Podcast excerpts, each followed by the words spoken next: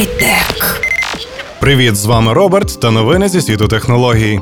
Фахівці дослідницького центру Disney Research спільно з колегами з швейцарської вищої технічної школи Цюріха створили чотирихколісного робота Vertigo, який здатний спритно пересуватися по пересічній місцевості та вертикальним поверхням. Для цього Vertigo укомплектували парою пропелерів з двома ступенями свободи. Завдяки основі з вуглецевого волокна і деталям, надрукованим на 3D принтері, прототип довжиною близько 60 см важить всього 2 кг. Важчу конструкцію було б украй складно підняти на таку висоту, зазначають члени команди проекту.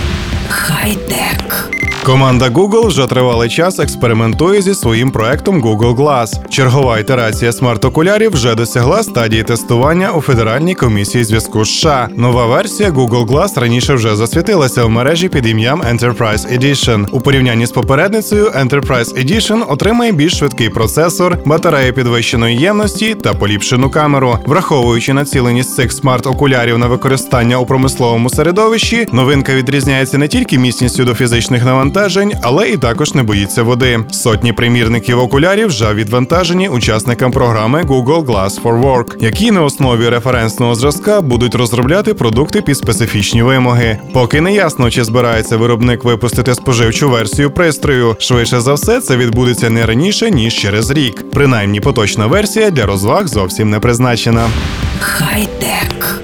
Деякі користувачі сервісу Facebook вже помітили, що крім основної стрічки новин в мобільному клієнті соціальної мережі з'явилися тематичні добірки публікацій. Таким чином, у компанії підтвердили початок тестування нової функції, але поки невідомо, чим закінчиться цей експеримент. Мобільний додаток Facebook дозволяє зібрати в одному місці всі повідомлення, присвячені моді, подорожам та іншим потрібним темам. При цьому користувачі можуть налаштовувати додаткові стрічки і перемикатися між вкладками простим свайпом вправо або вліво. В даний момент нова функція доступна лише невеликому колу людей. А тим часом в клієнті Facebook для iOS з'явився розділ Marketplace, де користувачі можуть шукати потрібні товари на вподобаних сторінках і безпосередньо здійснювати там покупки. Також повідомляється, що вбудована торгова площадка вже запущена в тестовому режимі.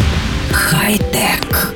Минуло лише півмісяця з тих пір, як в Сполучених Штатах Америки почали офіційно реєструвати дрони, а українці вже встигли протестувати, як це працює. Стартап Drone.ua вже отримав свідоцтво про реєстрацію як дрон PD-1900 в Мемфісі, штат Теннессі, та призначений для некомерційного використання. Безпілотник був зібраний повністю на території України. Стартап збирає безпілотники з доступних на ринку комплектуючих і open-source програмного забезпечення. Він складається з платформи планера, оптичних сенсорів, наземної станції та апаратури для управління. Дрон може літати на висоті до 3 кілометрів та знаходитися в повітрі до 2 годин. За один виліт платформа сканує до 400 гектарів площі з роздільною здатністю від 1 см на піксель. В якості приладів для спостереження можуть використовуватися як візуальні камери, так і мультиспектральні сенсори.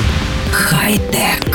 І наостанок лайфхак на сьогодні. Увімкніть на своєму смартфоні функцію Знайти мій телефон. Це дозволить підвищити шанси на його знайдення у випадку його викрадення чи коли ви його загубите. Будьте пильними. З вами був Роберт. Почуємось. Хай-тек.